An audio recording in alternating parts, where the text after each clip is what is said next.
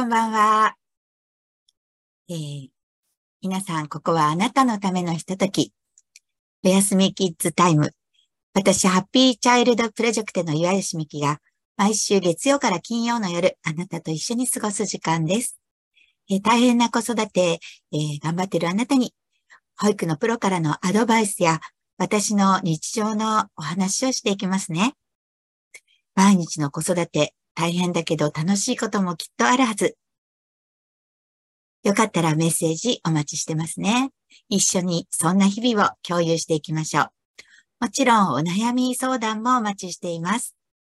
さあ、おやすみキッズタイムで今夜も一緒に子育てのお話をしていきましょう。はい。今日はね、えー、生活リズムと脳の関係の話をしたいと思っています。えー、生活リズムね、すごく大事なんですけど、えっと、どの程度皆さんは、あの、えー、守れてますかね？生活リズムね、一番整えやすいのは、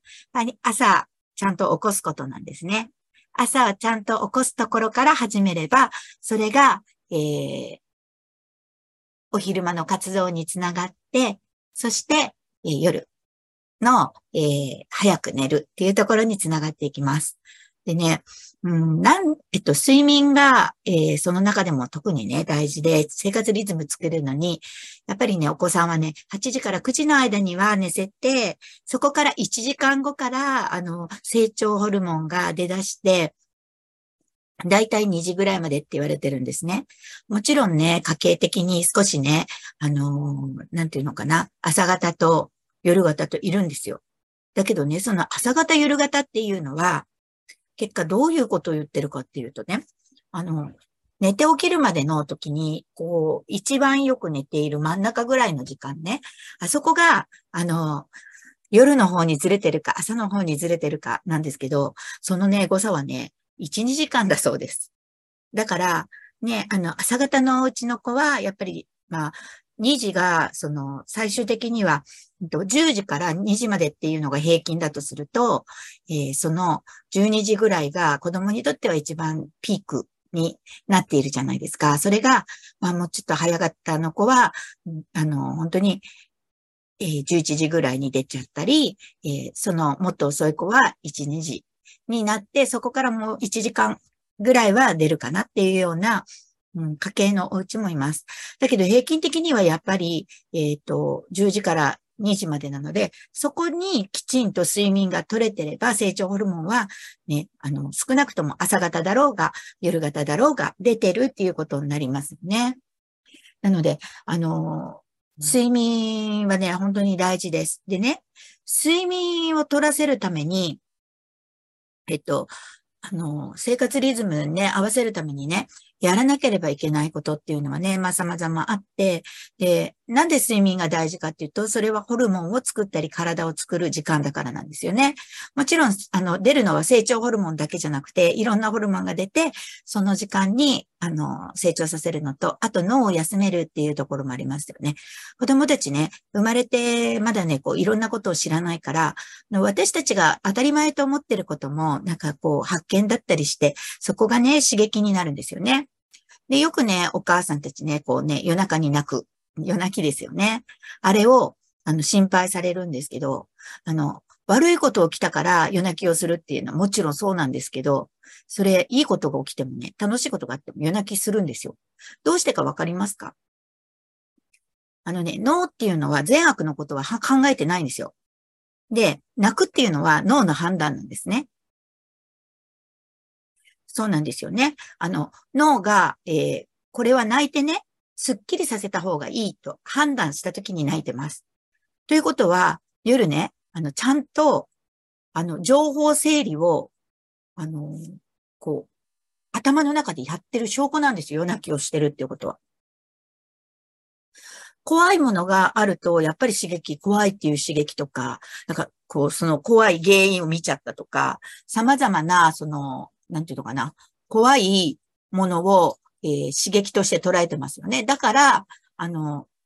泣くんですよ。だけど、嬉しいこと、楽しいことがいっぱい起きても、脳は情報を生じしきれずに、あの、やっぱり泣きます。えー、夜泣きのあの涙ってな、わーって泣いてるのは、あの、大人でもね、人間ね、泣くとスッキリしませんか？あの、泣くことでね、頭の中のね、ゴミ掃除をしてるんですよ。ね、整理整頓した後に、まあ、ある程度は、あの、脳がね、自分で処理して捨てるんですけど、情報がね、多すぎるとね、それが、あの、情報しそう、あの、情報を処理しきれずにね、あの、泣くことで、もうゴミ箱に、あの、こう、なんていうのかな、放り込んでるような状態です。だから、ということは、たくさん学んだ、たくさん刺激があったっていうことなんですよね。もちろんね、あの、そこの前提で、寝苦しい、暑い、寒い、鼻が詰まっている、なんかお熱があって苦しい、とかいうのを抜かしての話ですよ。あの、夜中それで泣いたりすることもあります。ね。で、あの、これは間違ってるなっていうところで、夜中にね、泣いたから、あの、すぐ食べ物とか飲み物を与えちゃうお家があって、そうするとね、あの、機嫌が治るんですよ。いや、泣くの止めるのに、それをやっていると、もちろん、こう、虫歯も心配ですし、体はね、あの、休んでるわけですよ、夜泣きしてても。そこに食べ物を入れたら、やっぱりね、体働きますよね。目覚めますよね。寝ませんよね。だから、なんか、ね、自分から、あの、子供を泣かさないために寝ない時間を作っているという状況なので、あまりそれはお勧めはできないと思います。で、そうですね。で、寝てるときそういった、あの、ホルモンがずっと出て、頭の中整理されて、えー、いきますよね。でね、そう、それを、えー、それがあって、ちゃんと寝れて、で、あの、ちゃんと寝ることで朝起きられる。そうやって、えー、ご飯を食べて学校に行って勉強するっていうのが、まあね、まあ保育園の場合もありますけど、子供たちの中で、あの、いい生活リズムの習慣づけになるんですけど、これね、子供勝手にできないんですよ。で、特にね、寝るっていう作業は、なぜ子供が寝ないのかっていうのは、一つは、親が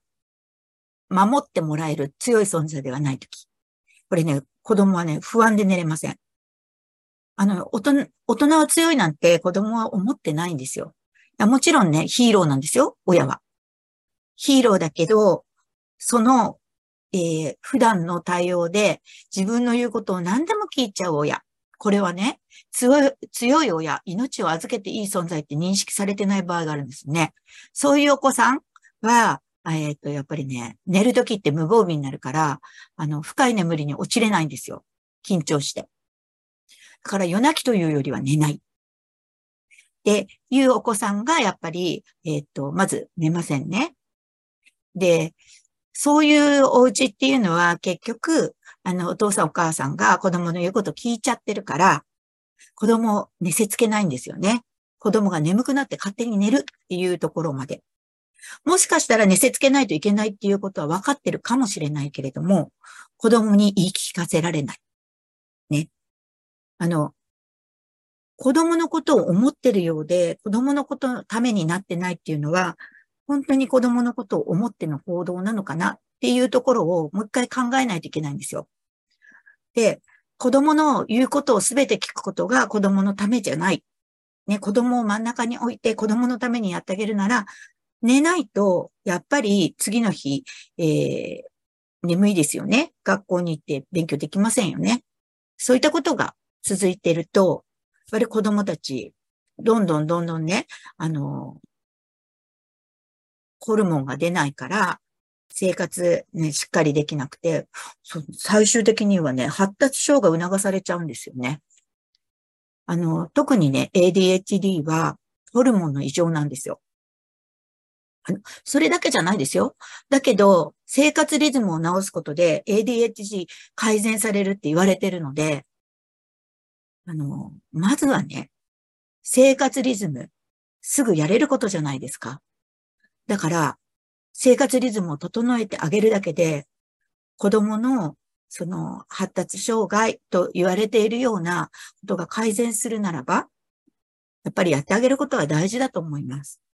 ね。それだけで、で、それが長引くと何になっているかって、本当にね、あの、睡眠障害だったり、学習障害だったり、ね、そういうのが、あの、えっ、ー、と、あと、起立性調整障害、ね。で、あの、そういうのになっちゃうと、もうね、一生涯ね、ちゃんとしたこうリズムでね、あの、生活できないんですよ。で、私、自分が、えっ、ー、と、やっぱりね、この、会社勤めをしていたとき、だから保育園の園長やってたときは、やっぱりね、こう、毎日同じ時間にちゃんと起きなきゃ仕事にならないから、やっぱり気力でやってたんですよね。気力でやるとやれるんですよ。ね。で、でも今、あの、自分の時間が割と自分で調整するっていう仕事になったから、そうするとね、なんかね、朝起きるのが辛いんですで、もともと、やっぱり夜型だったんですね。からそういう、傾向は、もうね、小さい時できちゃってる。できちゃってると、結局ね、夜すぐ遅くなっちゃうんですよ。夜の方が集中できるし。だからって、やっぱり、あのー、子供と接する仕事をこれから自分がやっていくならば、昼間起きとかないと接することできませんよね。となると、これは自分で自分を律して、あの、私ちゃんと生活リズムをつけていかないといけないんです。で、えっと、それを、私は大人だから自分でできます。でもね、子供たちはね、自分でできますかっていう問題ですよね。誰がやってあげるんですかっていうところで、やってあげられるの、親しかいませんよね。だから、えっと、小さい頃はちゃんと起こしてあげて、ご飯も食べるようにしっかりと言ってあげて、そして、えー、しっかりと早めに寝せて、そして、あの、お母さんたちは自分の時間を作ってください。ね。そうすることで将来への、えー、なんていうのかな、困りごとそれが、もう本当に、あの、子供だけが困るわけじゃないんですよ。子供がおかしくなると。周りの大人もね、特に家族はね、本当に大変な思いしますよ。から、そう、たったちゃんと寝せるだけで、そういう長年にわたる大変さがなくなるんだったらば、頑張ってもよくないですか？って思います。私は本当に効率的なものが大好きなので、ね、あの、物事を本当に最低限で効率を出していくっていうのが好きなんですよね。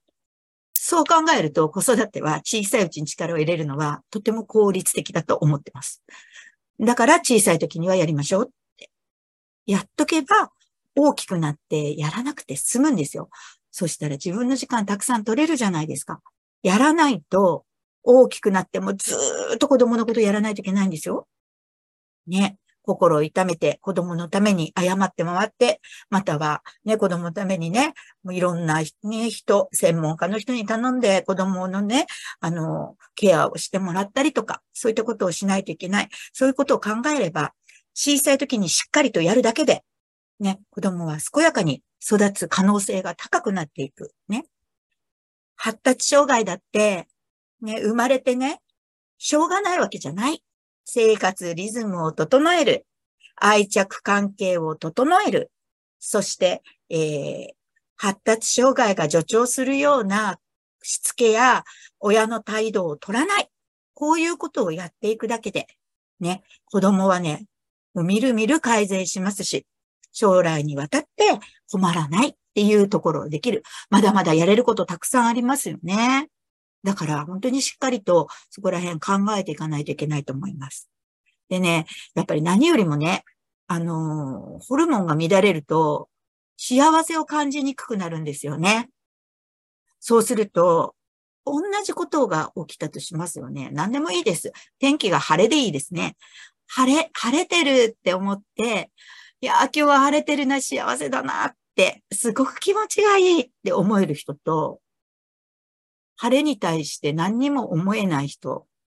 ね、幸せって思えるものがたくさんあればあるほど、その人の人生は豊かになっていきますね。そして、やっぱり、もう成功したり経済的に豊かになったりする人は、必ず幸せを、え、感じる力が強いと言われてます。ということは、不満、不平、そして私不幸だわっていうことが多い人ほど幸せから遠ざかってるっていうことなんですよね。で、これね、本当に、うん、大切なことだと思うんですよ。で、親が幸せを感じる力が強いと子供も力が強くなると言われてます。だから、やっぱりね、幸せって感じること大事だから、あの、幸せが感じられるように、そのためには、セロトニンとオキシトシンですね。で、ドーパミンはね、ほどほどにっていうことなんですよね。えー、やっぱりそこ大事にしていってあげたい。欲しいなと思います。で、えっ、ー、と、ホルモンといえば、その自律神経、ね、副交感神経と交感神経が寝るっていうところを司ってるんですけど、あのね、寝るっていうのが、あの、やっぱりこ交感神経と副交感神経ね、あの、自律神経がちゃんと育ってないお子さんはね、難しいんですよ。だから寝ないっていうところで、寝れないっていうところだと、あの、自律神経が乱れてるかもしれないです。ただ、大人だったらね、ちょっとストレスかかって自律神経乱れがちだわって感じることができるかもしれないけど、子供たちってまだそういうところまでね、知識もないし、感覚もそんなにね、敏感になってないんですよ。まだ経験わからないから。そうするとね、本当に体壊すギリギリまでね、頑張っちゃったりやっちゃったりする。でね、子供だから寝るときに寝せつけないと、電池が切れたように寝ますよね。あれはね、オーバーワークです。あれね、体に良くないんですよ。どういう状態かというと、あのね、フライパン？フライパンをジュージュー熱して、そこに水をパッとかけるじゃないですか。そう、ジューって言いますよね。でも冷めますよね。で、その状態って、どんどんどんどん劣化するじゃないですか。頭の中がね、同じような状況になるそうです。だから、本当に自律神経整えてあげないといけない。でもそれ誰がやるの？っていうと、保育園の先生じゃないですよね。子供自身は無理ですよね。そしたら身近な大人がやってあげるしかないですよね。そう。夜一緒にいる人です。ね、で、副交感神経を優位にすることは、いろいろやり方があります。えー、まず、えっ、ー、と、夕方のね、4時以降、ね、これ、あの、うちの保育園でも先生たちにお願いしてたんだけど、夜寝るためには、その4時以降、こう、夕方になると副交感神経と交感神経がもうチェンジするんですね。で、そのためには、あの、興奮させない方がいいんです。だから、えー、体を使った遊びとか、興奮するような遊びは、もう、あの、夕方からはしない。ね、そして、えー、できるだけ落ち着いた状態で親にお渡しする。そうするとね、まあ、そこから本当は親も落ち着かせてると早く寝るんですけど、まあ、そこからどうなってるかちょっとわからないんですが、あの、お家に帰ったら、やっぱり、あの、あんまり興奮させないんで、できれば、ね、電気を薄暗くしてください。それだけで体は、えー、副交感神経を優位にさせようとします。あと、お風呂ですね。お風呂も、えー、シャワーとかだけじゃなくて、やっぱりね、使った方がいいです。でも、肩まで使って、あ、あの、汗だくになるほど使うのはもう、あの、疲労に、交感神経、あの、よっぽど目が覚めてしまうんで、ちょっとぬるめのお湯に本当に、あの、お胸の下ぐらいで大丈夫です。だから子供だと立ってるかな、お風呂の中でね。そういった状況で、まあちょっと体が温まるぐらいに、あの、使ってあげると、副交感神経の方が優位になるので、いいですね。あと、まあ食事とかも、ね、あの、もうテレビとかつけない。ね。あの、静かな音楽を流すのがいいですよ。で、食事もあの、高校とした電気じゃなくて、ちょっとムーディーな、すごい、割と薄暗めで食べると、ね、ご飯食べてお腹いっぱいになってね、眠くなります。あと、寝せつけっていうところで行くと、ね、寝せつけはね、習慣化が一番いいんですね。えー、寝せるっていうところで、必ずこの時間、この流れで寝るっていうところを習慣づけすると一番寝ます。その時にその切り替えができるようによく絵本を読むとか、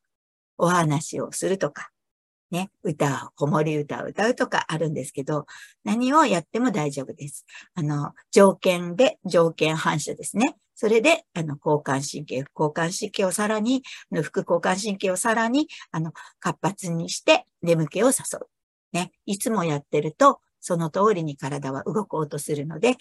それで眠気を誘っていくといいですね。で、最初はね、やっぱり習慣になるまでは子供は、あの、寝ようとしなかったりします。まあ、さっきね、まあ、その、えっと、守ってもらえないから寝ないって言ったけど、もう一つは、あの、親がね、自分が知らない間に楽しいことしてんじゃないかっていうふうに思って寝れない子もいるんですよ。で、そういうのも、やっぱりね、大人と子供っていうのはね、あの、やっぱりね、ちゃんと言っていいんです。その、それを、やっぱり